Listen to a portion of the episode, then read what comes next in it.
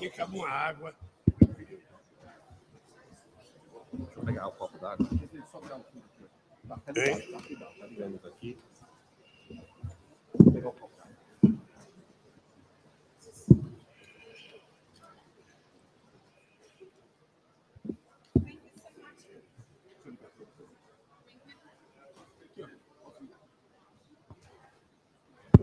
Ah, obrigada.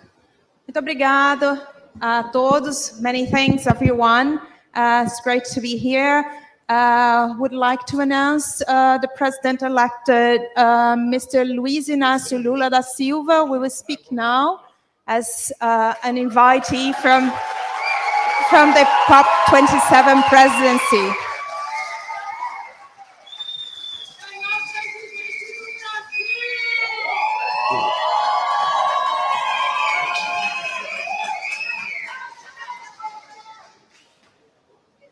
Bem, eu quero, em primeiro lugar, agradecer ao presidente do Egito, que me enviou um convite para participar dessa COP.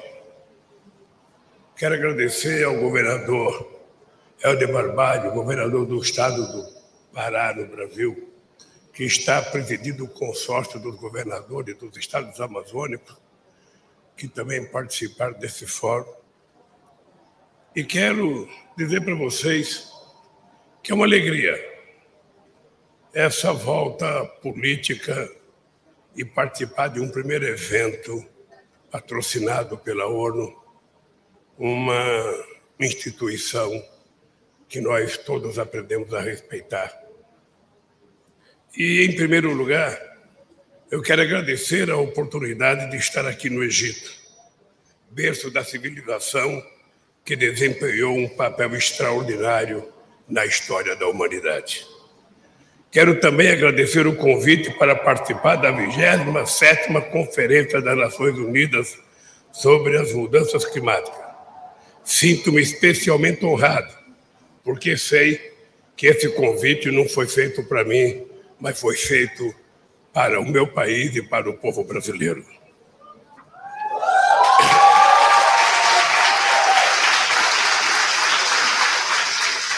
Este, este convite, feito a um presidente recém-eleito, antes mesmo de sua posse, é o reconhecimento de que o mundo tem pressa de ver o Brasil participando novamente das discussões sobre o futuro do planeta e de todos os seres que neles habitam.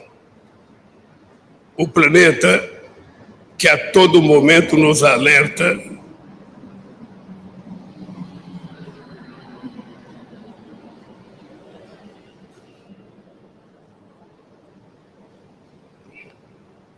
o planeta que a todo momento nos alerta de que precisamos um dos outros para sobreviver que sozinhos estamos vulneráveis à tragédia climática. No entanto, ignoramos esses alertas. Gastamos trilhões de dólares em guerras que só trazem destruição e mortes, enquanto 900 milhões de pessoas em todo o mundo não têm o que comer. Vivemos um momento de crises múltiplas crescentes tensões geopolíticas, a volta do risco da guerra nuclear, crise de abastecimento de alimentos e energia, erosão da biodiversidade e aumento intolerável da desigualdade. São tempos difíceis, mas foi nos tempos difíceis e de crise que a humanidade sempre encontrou forças para enfrentar e superar seus desafios. Precisamos de mais confiança e determinação. Precisamos de mais liderança para reverter a escalada do aquecimento. Os acordos já finalizados têm que sair do papel. Para isso, é preciso tornar disponíveis recursos para que os países em desenvolvimento, em especial os mais pobres, possam enfrentar as consequências de um problema criado em grande medida pelos países ricos mas que atinge de maneira desproporcional os mais vulneráveis. senhoras e senhores,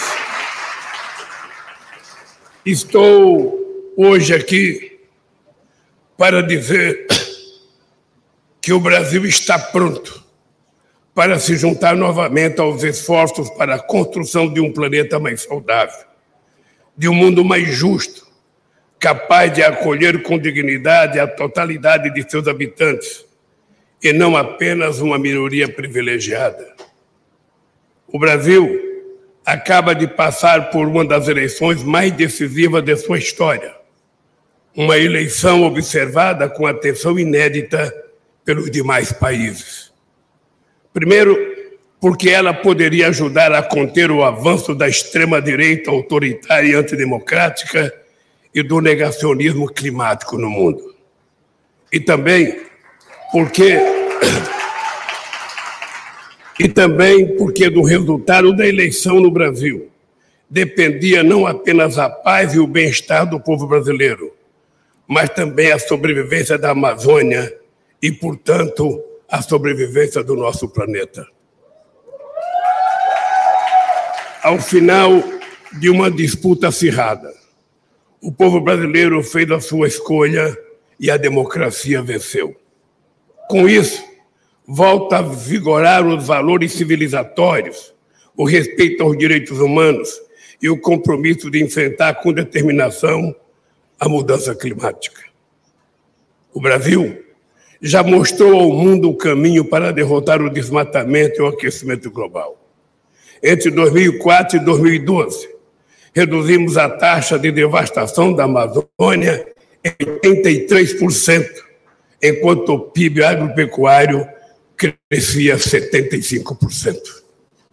Infelizmente, desde 2019, o Brasil enfrenta um governo desastroso em todos os sentidos no combate ao desemprego e às desigualdades, na luta contra a pobreza e a fome, no descaso com a pandemia que matou 700 mil brasileiros e brasileiras, no desrespeito aos direitos humanos, na sua política externa que isolou o país do resto do mundo e também na devastação do meio ambiente. Não por acaso, a frase que mais tenho ouvido dos líderes diferentes de diferentes países é a seguinte frase: o mundo sente saudade do Brasil. Quero dizer para vocês que o Brasil está de volta. Está de volta.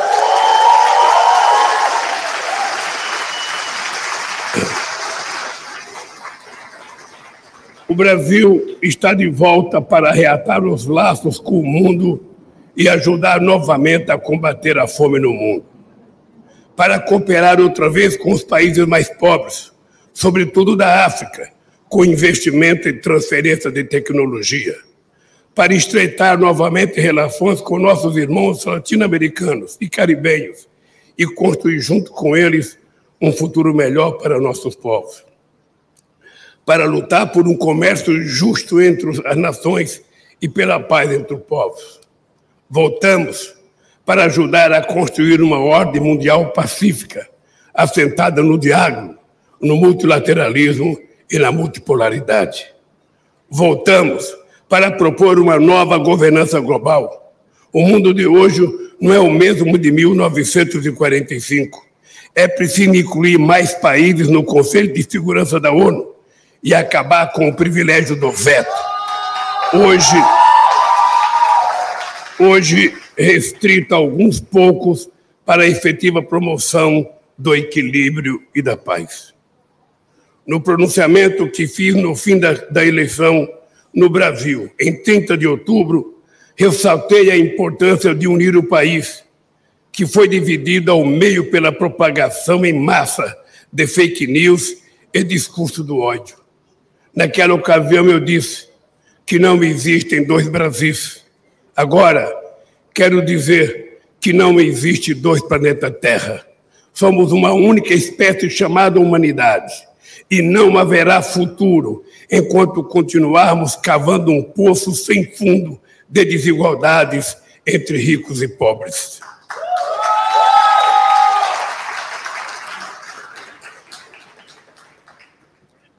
Precisamos de mais empatia uns com os outros Precisamos construir confiança entre os nossos povos.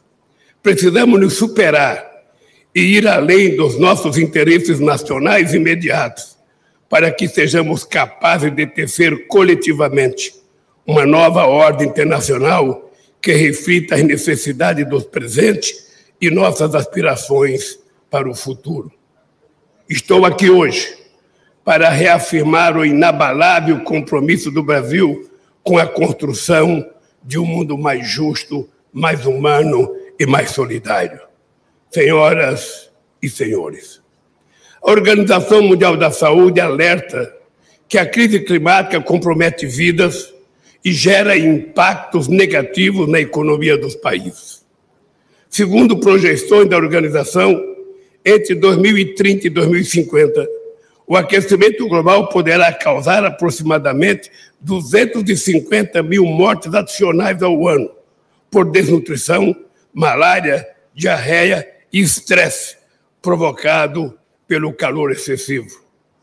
O impacto econômico de todos esses processos, apenas no que se refere aos custos de danos diretos à saúde, é estimado pela Organização Mundial da Saúde entre 2 a 4 bilhões de dólares por ano até 2030.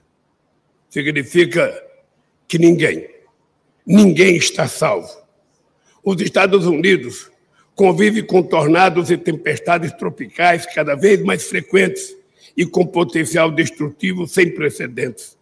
Países insulares estão simplesmente ameaçados de desaparecer no Brasil, que é uma potência florestal e hídrica. Vivemos em 2021 a maior seca em 90 anos e fomos assolados por enchentes de grandes proporções que impactaram a vida de milhões de pessoas.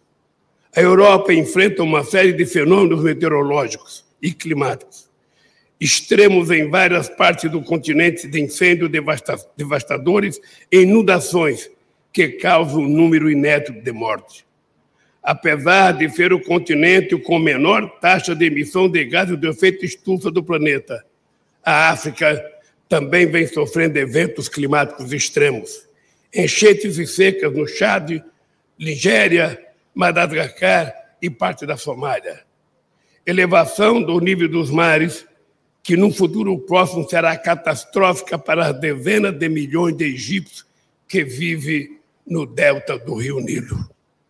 Repito, ninguém está salvo. A emergência climática afeta a todos, embora seus efeitos recaiam com maior intensidade sobre os mais vulneráveis.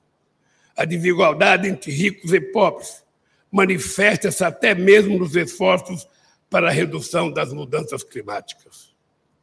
1% mais, o 1% mais rico da população do planeta vai ultrapassar em 30 vezes o limite das emissões de gás carbônico necessário para evitar que o aumento da temperatura global ultrapasse a meta de um grau e meio centígrado até 2030. Esse 1% mais rico está a caminho de emitir 70 toneladas de gás carbônico per capita por ano. Enquanto isso, os 50% mais pobres do mundo emitirão, em média, apenas uma tonelada per capita, segundo o um estudo produzido pela ONG Oxfam e apresentada na COP26. Por isso, a luta contra o aquecimento global é indissociável da luta contra a pobreza e por um mundo menos desigual e mais justo. Queridas companheiras e queridos companheiros, não há segurança climática para o mundo sem uma Amazônia protegida. Não mediremos esforços para zerar o desmatamento e a degradação de, de nossos biomas até 2030. Da mesma forma que mais de 130 países se comprometeram a assinar a declaração de líderes de Glasgow sobre as florestas. Por esse motivo, quero aproveitar esta conferência para anunciar que o combate à mudança climática terá o mais alto perfil na estrutura do meu próximo governo.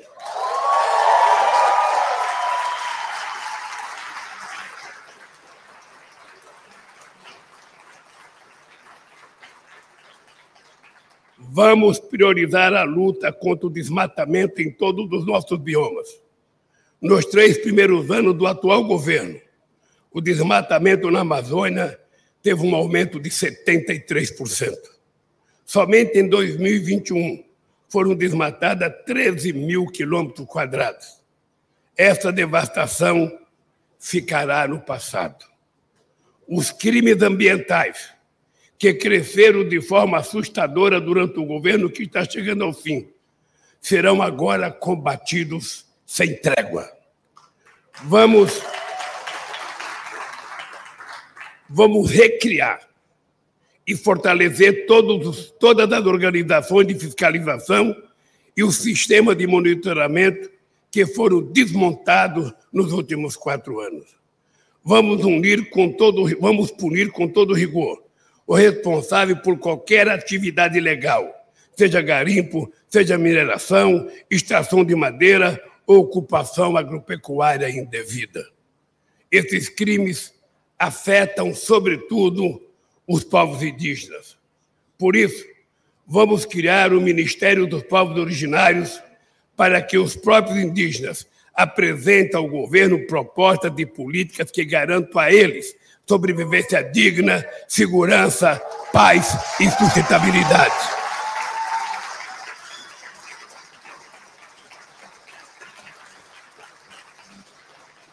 Os povos originários e aqueles que residem na região amazônica devem ser os protagonistas da sua preservação. Os 29 milhões de brasileiros que moram na Amazônia têm que ser os primeiros parceiros, agentes e beneficiários de um modelo de desenvolvimento local, sustentável, não de um modelo que, ao destruir a floresta, gera pouca e efêmera riqueza para poucos e prejuízo ambiental para muitos. Vamos provar mais uma vez que é possível gerar riqueza sem provocar mais mudança climática. Faremos isso explorando com responsabilidade a extraordinária biodiversidade da Amazônia para a produção de medicamentos e, quem sabe, cosméticos e outras coisas. Vamos provar que é possível promover crescimento econômico e inclusão social, tendo a natureza como aliada estratégica e não mais como inimiga a ser abatida a golpe de tratores ou motosserras. Tenho o prazer de informar que logo após nossa vitória na eleição de 30 de outubro, Alemanha e Noruega anunciaram a intenção de reativar o Amazônia para financiar medidas de proteção ambiental na maior floresta tropical do mundo. O fundo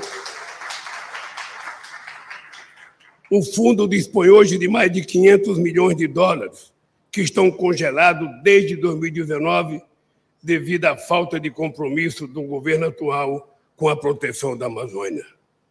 Estamos abertos à cooperação internacional para preservar nossos biomas, seja em forma de investimento ou pesquisa científica, mas sempre sob a liderança do Brasil, sem jamais renunciarmos a nossa soberania. Conjugar desenvolvimento e meio ambiente também é investir nas oportunidades criadas pela transição energética, com investimento em energia eólica, solar, hidrogênio verde e biocombustíveis. São áreas nas quais o Brasil tem um potencial intenso, imenso, em particular no Nordeste brasileiro, que apenas começou a ser explorado. Cuidar das questões ambientais também é melhorar a qualidade de vida e as oportunidades nos outros do, do, nos centros urbanos, fornecer alternativas de meio de transporte com menor impacto ambiental, gerar empregos em indústrias menos poluentes na cadeia industrial da reciclagem, que melhora o aproveitamento das matérias-primas e no saneamento básico, que protege a nossa saúde e nossos rios, cuidando da água, elemento indispensável à nossa vida. A produção agrícola sem equilíbrio ambiental deve ser considerada uma ação do passado. A meta que vamos perseguir é a da produção com equilíbrio, sequestrando carbono e protegendo nossa imensa biodiversidade, buscando a regeneração do solo em todos os nossos biomas e o aumento da renda para agricultores e pecuaristas. Estou certo de que o agronegócio brasileiro será um aliado estratégico do nosso governo na busca de uma agricultura regenerativa e sustentável, com investimento em ciência, tecnologia e educação no campo, valorizando os conhecimentos dos povos originários e comunidades locais. No Brasil, há vários exemplos exitosos de agroflorestas. Temos 30 milhões de hectares de terras degradadas. Temos conhecimento tecnológico para torná-las agricultáveis. Não precisamos desmatar sequer um metro de terra, de floresta, para continuarmos a ser um dos maiores produtores de alimentos do mundo. Este é o desafio que se impõe a nós brasileiros e aos demais países produtores de alimentos. Por isso, estamos propondo uma aliança mundial pela segurança alimentar, pelo fim da fome e pela redução da desigualdade com total responsabilidade climática.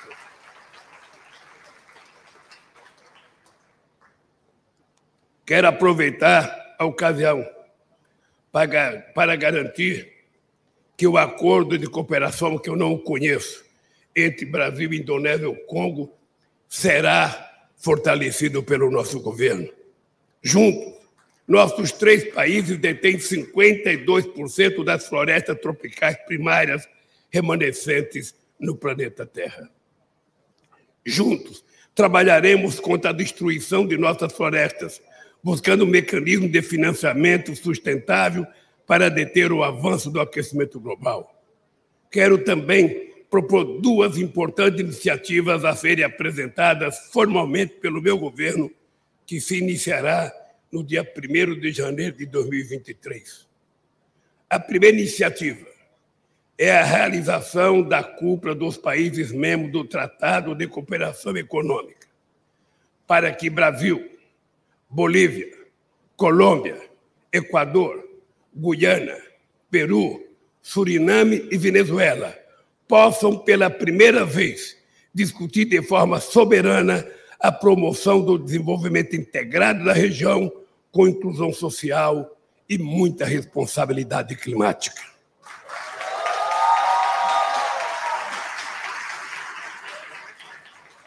A segunda iniciativa é oferecer o Brasil para sediar a COP30 em 2025 seremos, seremos cada vez mais afirmativos diante do desafio de enfrentar a mudança do clima, alinhados com os compromissos acordados em Paris e orientados pela busca da descarbonização da economia global. Só queria dizer para vocês que o fato de convocar e pedir para que a ONU faça a COP30 no Brasil, eu quero já dizer aqui para todo mundo entender. Já tem muitas cidades querendo levar a Copa para lá. E eu quero aqui de público dizer que eu vou defender, defender de forma veemente que a COP seja realizada no estado amazônico. Que ela seja.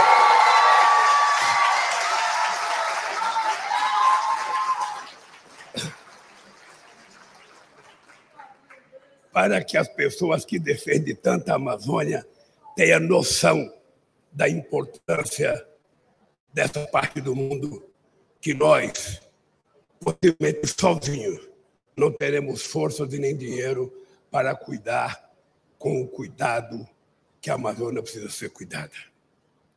Enfatizo ainda que em 2024 o Brasil vai presidir o G20. Estejam certos de que a agenda climática será uma das prioridades até porque eu preciso discutir com os países ricos algumas decisões que já foram tomadas em várias outras COP e que essas decisões não saem do papel e não são executadas. E nós precisamos ter clareza de que nós não podemos ficar prometendo e não cumprindo, porque senão seremos vítimas de nós mesmos. Eu queria lembrar vocês que em 2009 os países presentes na COP15 em Copenhague comprometeram-se em mobilizar 100 bilhões de dólares por ano. Eu vou repetir. Os países de 2009, na COP15, se comprometeram a mobilizar 100 bilhões de dólares por ano a partir de 2020, portanto, já passaram esses dois anos, para ajudar os países menos desenvolvidos a enfrentarem a mudança climática. Então, eu não sei quantos representantes de países ricos tem aqui, mas eu quero dizer que a minha volta também é para cobrar aquilo que foi prometido na COP15.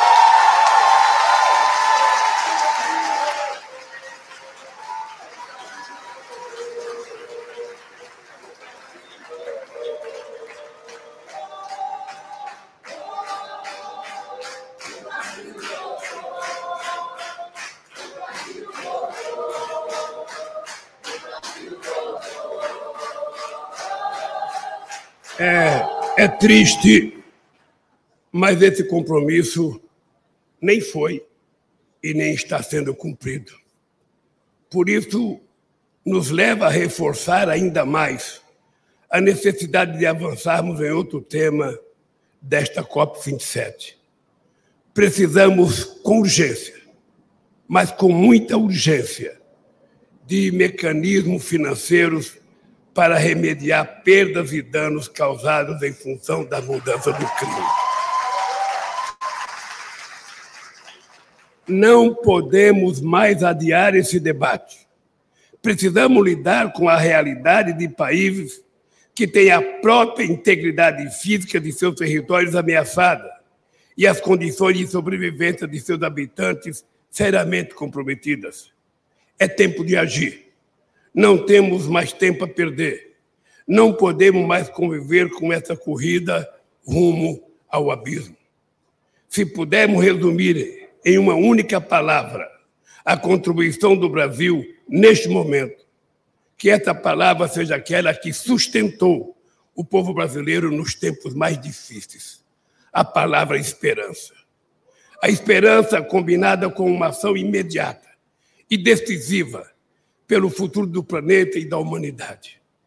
Eu tenho repetido desde o momento em que eu era presidente entre 2003 e 2010. A ONU precisa avançar.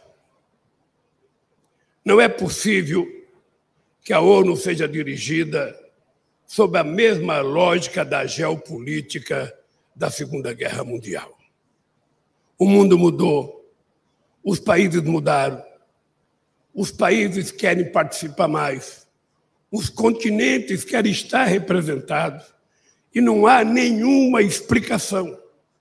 Não há nenhuma explicação para que só os vencedores da Segunda Guerra Mundial sejam os que mandam e dirigem o Conselho de Segurança. É importante, é importante ter em conta que o mundo está precisando de uma governança global, sobretudo na questão climática. Porque quando nós tomamos uma decisão, e essa decisão é levada para o Estado Nacional, normalmente o Estado Nacional não concorda. Os empresários não aceitam. Os deputados e senadores não votam e não aprovam. Então, aquilo que nós aprovamos aqui vai sendo um amontoado de papel que vai ficando dentro da gaveta, depois troca-se de gaveta, mas continua sem funcionamento. Se tem uma coisa que nós precisamos de uma governança global, é a questão climática.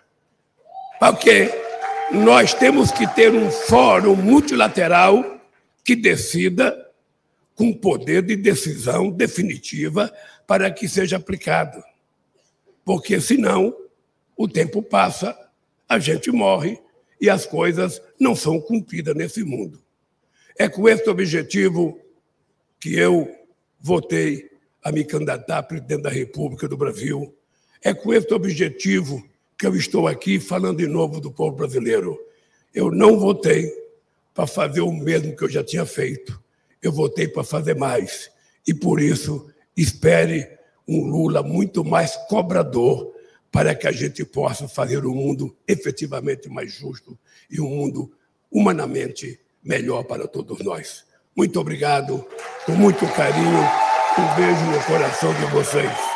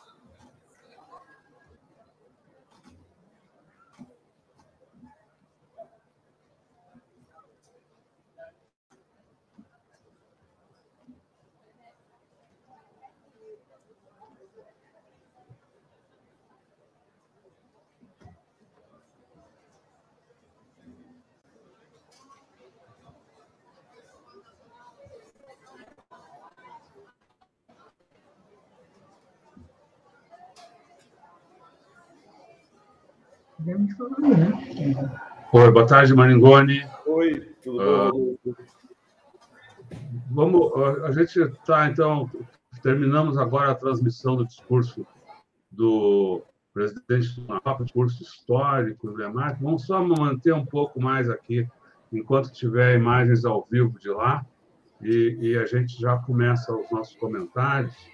Ou se quiser ir falando enquanto isso, fique à vontade também. Ah, vamos ouvir aí. Né?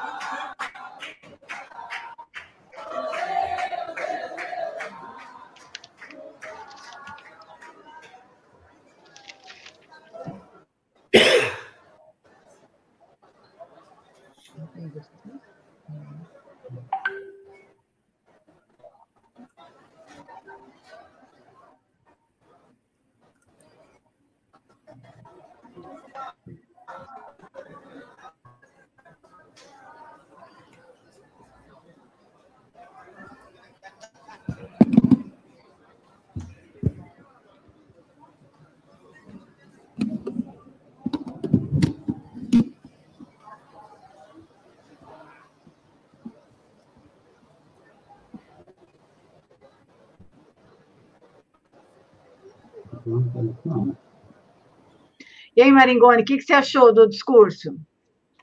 Olha, Eleonora, eu achei um discurso excelente. Na verdade, foram quase dois discursos, uma parte lida e o terço final foi improviso total do Lula, né?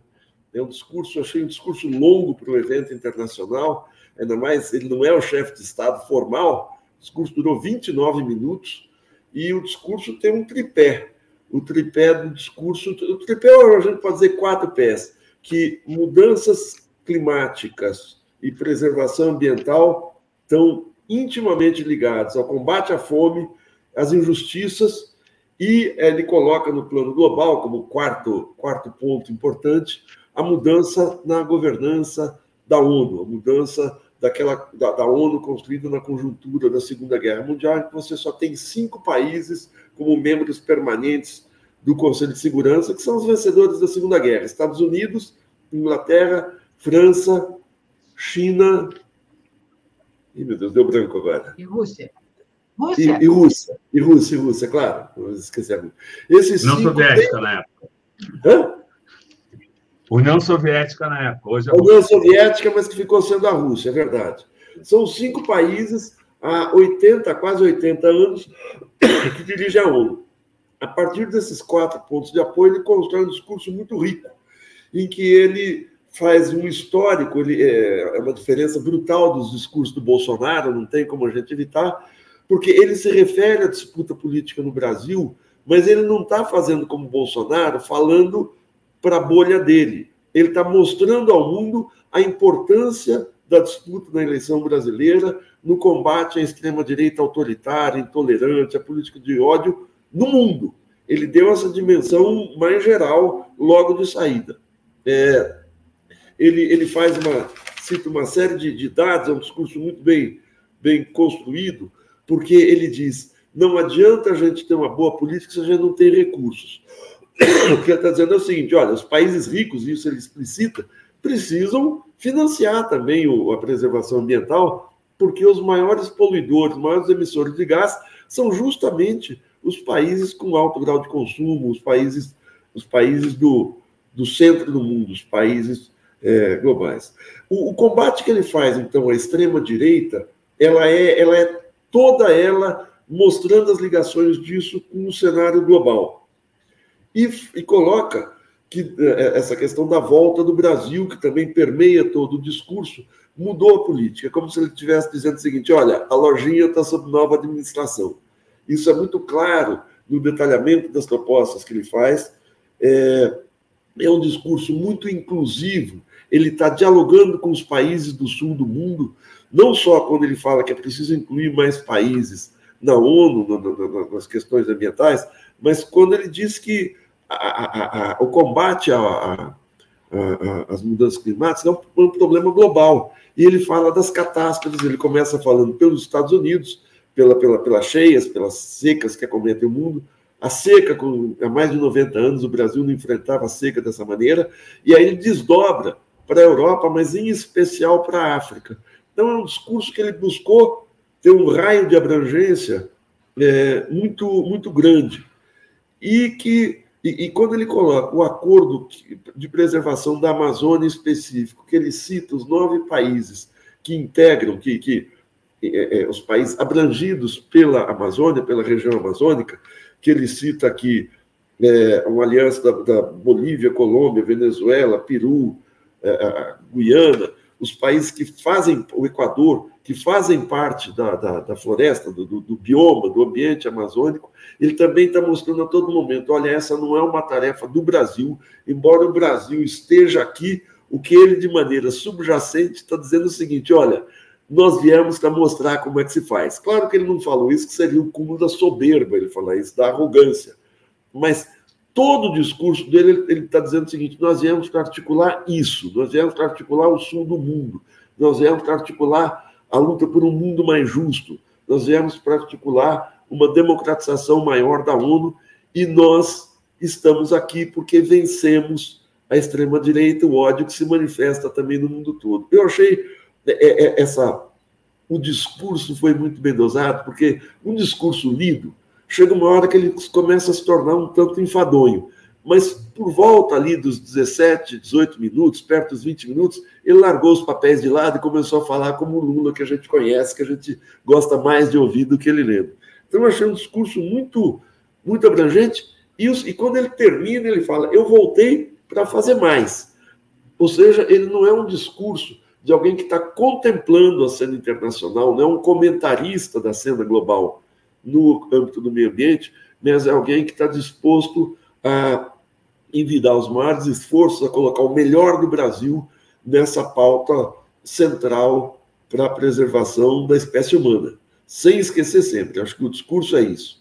preservação ambiental, justiça social, combate à fome e democratização dos organismos internacionais. Nesse ponto de apoio, ele fez, de fato, um belíssimo discurso. Bom, queria, uh, aproveitando aí a sua fala, uh, destacar essa a questão uh, da multipolaridade, né? que, ele, que ele foi muito claro, não, não só na, na, na, defesa, na afirmação da necessidade de um, de um mundo ter, não ser dominado, mandado por uma única potência, e aí ele ou, ou algumas potências, e aí ele, ele se levanta, ergue a voz contra a questão do veto monocrático no Conselho de Segurança da ONU, né? Então, mais uma, uma coisa, um, um ponto, uh, porque a, a, simples existência do veto uh, meio que transforma, uh, o, divide o mundo em países que têm direito a votar, ou que têm poder para o veto e os países que não têm, países de primeira e de segunda classe. Então, acho que esse, seria um, um ponto uh, importante nisso. E, uh, voltando à questão da, da, multipolaridade, o como ele destacou a importância dos, uh, dos encontros regionais, dos grupos regionais. Como você bem falou, ele destacou o, o grupo aí da, dos países da Amazônia, a OPEP do clima, com Uh, não, é, não, é, não é a FEP do clima, mas os grupos da Amazônia e o, o, aquele subgrupo das, das, das grandes reservas de florestas no mundo, que, uh, que esse sim chamado a, a OPEP do clima. Ou seja, é, ele, ele, ele é investe... o mundo tem que ser, caminhar para ser multipolar e temos que reforçar essas alianças regionais ou alianças por interesses comuns. É, eu, eu, eu, teve um, um, aspecto aqui que foi o, o, combate à guerra, claro, né? ele se coloca contra a guerra, mas ele associa a guerra à crise energética que nós temos que superar e à crise alimentar. Essa questão do veto, Rodolfo, é, uma, é um tema muito complicado, porque a existência do veto foi a única maneira encontrada lá em 45 para que os Estados Unidos aderissem à ONU.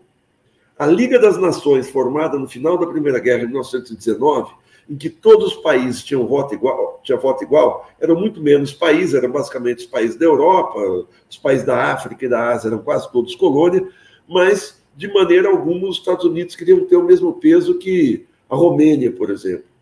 Na Segunda Guerra, a imposição do veto foi a imposição do mais forte. Eu só entro, e aí na Liga das Nações, em 1925, 27, os Estados Unidos saíram já, já não participavam, mas saíram porque eles não queriam na visão dele, se rebaixar até o mesmo peso que qualquer país muito menor que ele, menor em todos os sentidos, teria. E em 45, essa foi a fórmula encontrada. Agora, essa fórmula encontrada é para manter congeladas as, as assimetrias internacionais. Esse, essa é uma luta política dificílima, porque não é uma questão formal, é uma questão política que só vai conseguir ser, ser superada com o peso da multipolaridade, quer dizer, com a emergência da China, da Rússia, do Brasil, da Índia. Por isso é que os BRICS são muito importantes e por isso é que a ONU passa a ter, não concorrendo com ela, mas em paralelo, outros organismos de, de governança, de entendimento global, como, por exemplo, o G20, que, cuja reunião está acontecendo agora em Bali, na Indonésia. Muitas vezes, questões definidas no G20, não no aspecto de guerra e paz, dessas questões que são a ONU, fora a ONU, mas questões de economia, questões de, de política econômica, são decididas no âmbito do G20. Claro que tudo gira em torno da ONU. A COP é uma, uma expressão, um organismo, enfim, um fórum da própria ONU. Mas essa, essa mudança do Conselho de Segurança, realmente, como você ressalta, é fundamental. E isso é uma mudança difícil e que ao longo dos anos, ao longo das décadas, a partir dos anos 60, é que foram feitos essas, essa, assim, os membros fixos, são cinco no Conselho de Segurança, e os membros rotativos, que são entre 10 e 15 países, se não me engano, que tenta dar uma flexibilizada nessa, nessa rigidez é, é, anacrônica do topo da governança da ONU, do comando da ONU.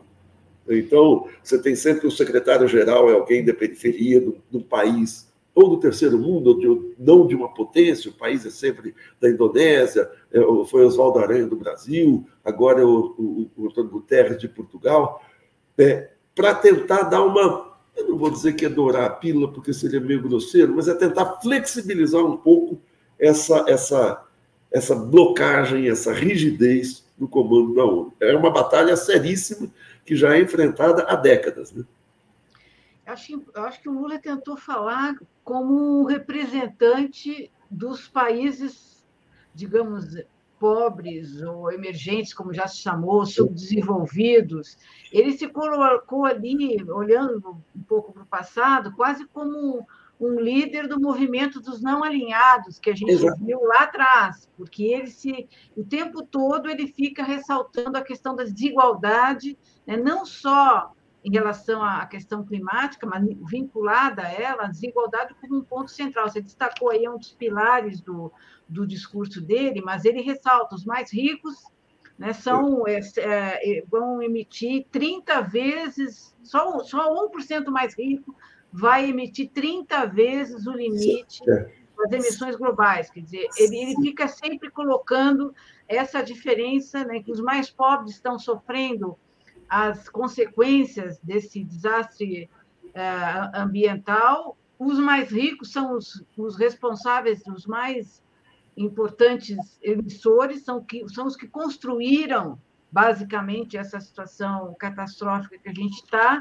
e ele diz ali no final, como estava destacando, que ele veio para cobrar, e também chega de ficar fazendo conferência, fazendo tratados, decisões, que isso não vai para frente, que fica o tempo na gaveta, e, e, que precisa sair do papel. Acho que ele tentou assumir, ele assumiu de fato esse papel. Vou cobrar os mais ricos para colocar em ação o que de fato, o que está sendo discutido nesses anos todos, como você lembrou aqui na, antes, né? desde a, ECO 92, há 30 anos que essa questão está sendo exposta de uma maneira mais é, enfática para o mundo e, e vai um monte de decisões e conferências e de fato os avanços são muito são muito tímidos essa esse aceno que ele dá né, para a América do Sul para o Caribe e para a África ele voltou ele citou a África no discurso então é importante nessa posição que ele toma de liderança terceiro mundista digamos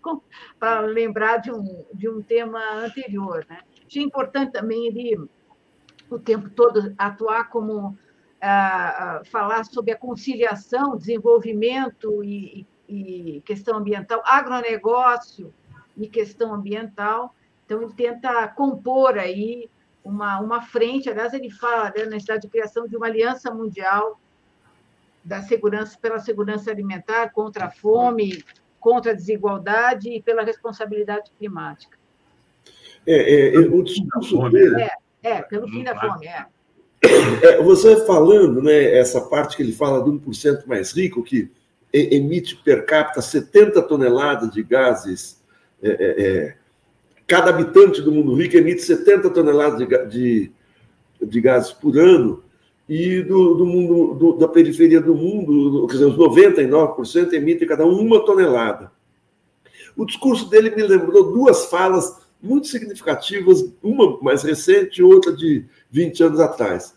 Está muito em linha com o histórico discurso que o Gustavo Petro fez agora em setembro na Assembleia Geral da ONU, que o Gustavo Petro está eh, num país menor, mas ele colocava um tom de cobrança também. Olha, nós, a Amazônia, nós temos a região Amazônia, nós temos problemas de equilíbrio ambiental, mas a culpa é de vocês, a culpa é dos países ricos. O Lula fez isso de uma maneira muito mais diplomática, mas com a mesma incisão, com a mesma insistência.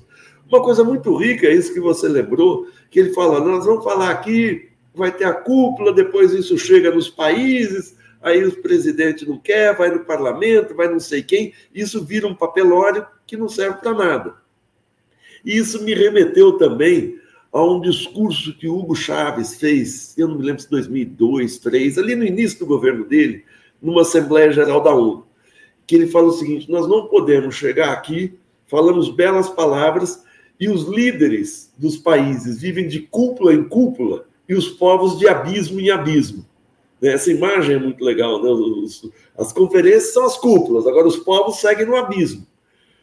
E o Lula coloca isso com outras palavras. Isso aqui não pode morrer aqui, isso não pode ser uma ata de conferência. Quando ele fala que quer trazer para o Brasil a COP, é muito no espírito prático, tanto que ele foi muito aplaudido na hora que ele diz tem que ser realizado no estado amazônico, para que se sinta na prática o que é a Amazônia, se sinta na prática a necessidade da preservação ambiental. Foi um discurso muito feliz, não é porque é, é, o Lula acabou de chegar, mas é, é assim, foi feliz.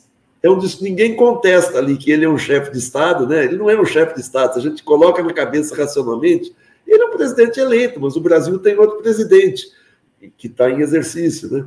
Está tá em exercício nada, está tá, tá fugido, né? Mas ele é tratado como uma novidade mundial. Eu não vi os outros discursos dos outros chefes de Estado que fizeram aí, mas eu acho que dificilmente vai. Claro que pode haver discurso muito bom, mas eu, eu achei esse do Lula, seguramente, deve ser um dos melhores desse encontro que termina na sexta-feira. Tem um outro aspecto, né, Maringoni, que você sempre ressalta, da importância do Estado, porque, assim, acompanhando um pouco de, de forma distante, todas essas conferências, especialmente as últimas, né, viraram um pouco um palco para as empresas privadas, os fundos, os negócios de carbono, uma parafernália, uma, uma parafernália financeira né, que tenta se apresentar como uma solução para enfrentar as questões climáticas. Né? E eu acho que o discurso do Lula, a importância que ele tá, deu a esse evento e, e a, a, o próprio conteúdo do discurso, acho que não deixa a gente esquecer que o combate né, a, a, essa, ao desastre climático ele tem que ser feito pelos estados nacionais, né? não são Sim. mecanismos mercado, carbono, não sei o quê, créditos disso aqui, que vão enfrentar a questão. E a COP parecia tá, estar, eu acho, ainda muito nesse emaranhado que, de soluções que tentam, é, digamos, escapar ou, da questão dos estados, mas quando, quando os estados, de fato, é que são o motor de qualquer movimento real de uh, de, de, interrupção desse, desse desastre. Né? Nesse, sentido, ele, ele, ele tratou também das, das questões internas. Né? Ele também mandou recado, fez avisos né? aqui pra, pra, de, de como uh, de, de, coisas que devem ser esperadas e cobradas do governo dele. Falou uh, de um combate sem trégua aos ah, crimes ambientais, né? uh, combate às invasões, combate ao, ao uso uh, uh, abusivo aí da, da, da, terra, das florestas, e, uh, e também voltou a anunciar, né, uma coisa que ele já tinha feito ao longo da campanha, quando recebeu os representantes dos povos indígenas, é sobre a criação de um Ministério dos Povos Originários para que os, os, os, povos indígenas apontem uhum. as suas uh, prioridades e o que deve ser prioridade de um governo interessado na redução da desigualdade, na preservação do, do, do ambiente, na preservação da vida. Eu, eu, eu, eu, tava, eu, eu acho que vocês têm razão, esse negócio, quer dizer, juntar isso com os povos originários, quer dizer, devastação não é só devastação da floresta, é devastação humana. E tem algo que, a Leonora ressaltou, que o Lula coloca o peso do Estado. Isso é muito importante, ainda mais quando a ONU aumenta a sua porosidade para a influência de empresas nos seus organismos. É, isso eu sei de casos aqui e ali, eu não conheço nenhum estudo abrangente feito sobre isso, então é difícil a gente falar sem, sem muita base, mas cada vez mais empresas e ONGs ligadas a monopólios globais, ao sistema financeiro, têm entrada, financiam, ajudam a financiar conferências da ONU de forma não desinteressada. Eles têm interesses, como a Eleonora falou, de crédito de carbono, de própria exploração da natureza, como é que vai ser feita, como é que não vai ser feita. É, é, nada disso é inocente, né? nada disso é sem, sem um propósito. E o Lula coloca, de fato, o peso do Estado. Aliás, essa é a principal mudança que eu estou notando no Lula de 2003, 2006, para o Lula de agora. O Lula é muito mais, e ele tem falado isso nos discursos, o, o peso do, do, do, do, Estado, da ação do Estado, ou seja, da ação do poder público universal. Né? Não no Estado no sentido neoliberal, ó, o Estado opressor, não, mas o Estado como aquele ente que é um grande pacto social entre as diferentes classes sociais, setores da sociedade, que pode aí sim ter uma ação universal, tanto em legislação, fiscalização, é, é, é, preservação ambiental. Eu estava vendo aqui, é, é, puxando aqui, o, o, os grupos de trabalho anunciados hoje pelo, pelo vice-presidente Alckmin, em especial de meio ambiente, de povos originários, eu acho que eles contemplam muito isso, porque no meio ambiente está o Carlos Mink, que foi deputado, Isabela Teixeira, que foi ministro, Jorge Viana, governador do Acre, Zé Carlos Lima da Costa, Marilene Correia da Silva Freitas, a Marina Silva, Pedro Ivo e a Silvana Vitorassi. É tudo gente de Estado.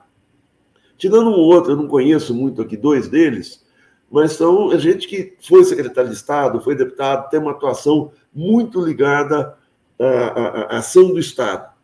Não tem aqui é, é, é ONGs a empresas tal. Achei muito interessante.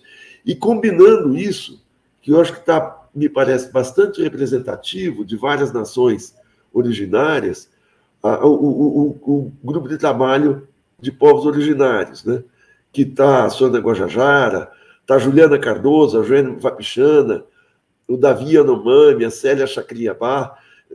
É, é, é, é, assim, houve uma preocupação abrangente, isso não quer dizer, o Alckmin ressaltou isso na, na fala dele, que isso não quer dizer que isso vá compor o ministério, mas essas duas comissões sendo compostas hoje com o discurso do Lula me dá bastante esperança de que isso vai se transformar em política efetiva, né, essa, essa ação. não sei o que vocês, vocês chegaram a ver essa correspondência, mas eu acho muito interessante isso. É, eu espero que, que, que, muito ou tudo do que Lula tenha, tenha vem, vem dizendo na, na, na campanha se transforme em, em política efetiva. Claro que um, um, vai enfrentar um, muitas dificuldades, mas voltando para a fala aqui, eu queria destacar, uh, do ponto de vista do, do discurso, né, o que, que, que, que fica. Eu acho que, que ele, que ele, uh, que ele, que ele uh, usou frases emblemáticas ali para falar, para que resumissem as diferenças e resumissem o seu, o, o seu à sua disposição.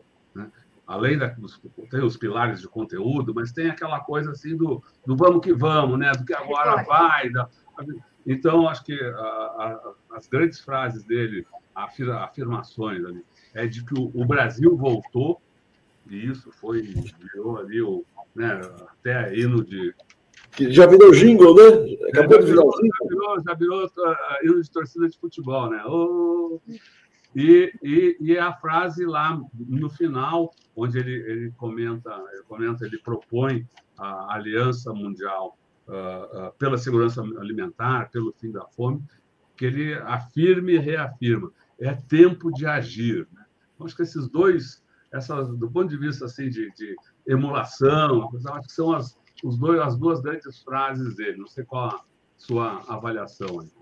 Não, isso, isso, me parece que é uma ação geral do Lula, né? Ele vai fazer um governo, possivelmente, de um mandato só, porque ele vai terminar esse mandato com 81 anos. É pouco provável que ele queira se candidatar de novo, a não ser que, não sei, quer dizer, o Lula é sempre imprevisível e é surpreendente, né? Mas a experiência da prisão, eu acho que tirou ilusões do Lula do que significam acordos com com as classes dominantes, com esse genérico, né? Quer dizer, você precisa fazer, agir, dizer o que tem que ser feito e negociar depois disso. Não é negociar sem saber o que fazer. Quer dizer, vou negociar e ver o que faz. Não, não. As linhas são essas. Vamos sentar para conversar sobre isso aqui. O que ele fez foi desdobrar um programa ambiental. Claro, ele não falou o que tem que ser preservado, o que não tem que ser preservado na Amazônia, é, mas é, é, é isso ficou muito, fica muito claro no discurso. Tem um nome no, no que eu falo, que aqui que, que, que isso está, que não está aqui em meio ambiente, que eu li aqui, não está na, nessa na, coisa do UOL, é o Ricardo, o presidente do INPE, que foi candidato a deputado federal, foi afastado pelo Bolsonaro, também está na equipe de transição. Eles não, o UOL não colocou aqui, acho que alguma falha tal, que é isso, quer dizer, ele está botando gente prática para fazer, está vindo com um programa definido. Todo mundo fala, não, o Lula tem que dizer o que vai fazer. O Lula está dizendo o que vai fazer, ele quer desenvolvimento com sustentabilidade ambiental, ele quer crescimento, ele falou de emprego aqui também. Ou seja, o Lula não pegou um escaninho do, do, do meio ambiente e colocou na, na, mesa. Ele politizou a questão e deu abrangência a ela na, nas disputas na sociedade brasileira e nas disputas no plano mundial através da ONU. É isso que eu achei muito bom do discurso. Há 20 anos, muitas vezes eu via discurso do Lula e eu falava, pô, mas o Lula despolitiza, ele não contextualiza essa questão, ele é muito bom numa coisa específica, mas não dá abrangência total. Os últimos discursos, o discurso que ele fez no CCBB semana passada, o discurso na Vitória e esse discurso, os três, ele pega temas específicos e mostra a implicância global. Isso é que é politizar. O Lula, raríssimas vezes antes, falava que o Bolsonaro era de extrema-direita. O Lula, quando perguntava se ele era de esquerda e de direita, ele falava que é torneiro mecânico.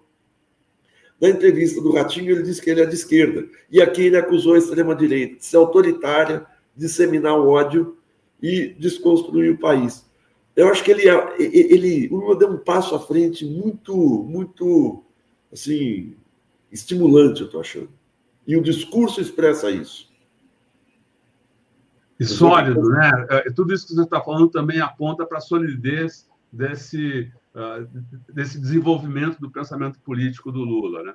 Acho que veio no, no, no período, como você falou, veio no período, uh, eu diria, um pouco antes da prisão, uns meses antes, que ele começou a fazer os discursos já falando da importância do, do, do, da ação do Estado, uh, falando, recuperando a, a, a o legado de Getúlio. Na prisão, ele, na, na, prisão, ele avança também, como a gente conversou bastante com o Fernando Moraes sobre isso, ele avança na sua visão da, uh, das desigualdades do mundo e, do, e da ação do imperialismo.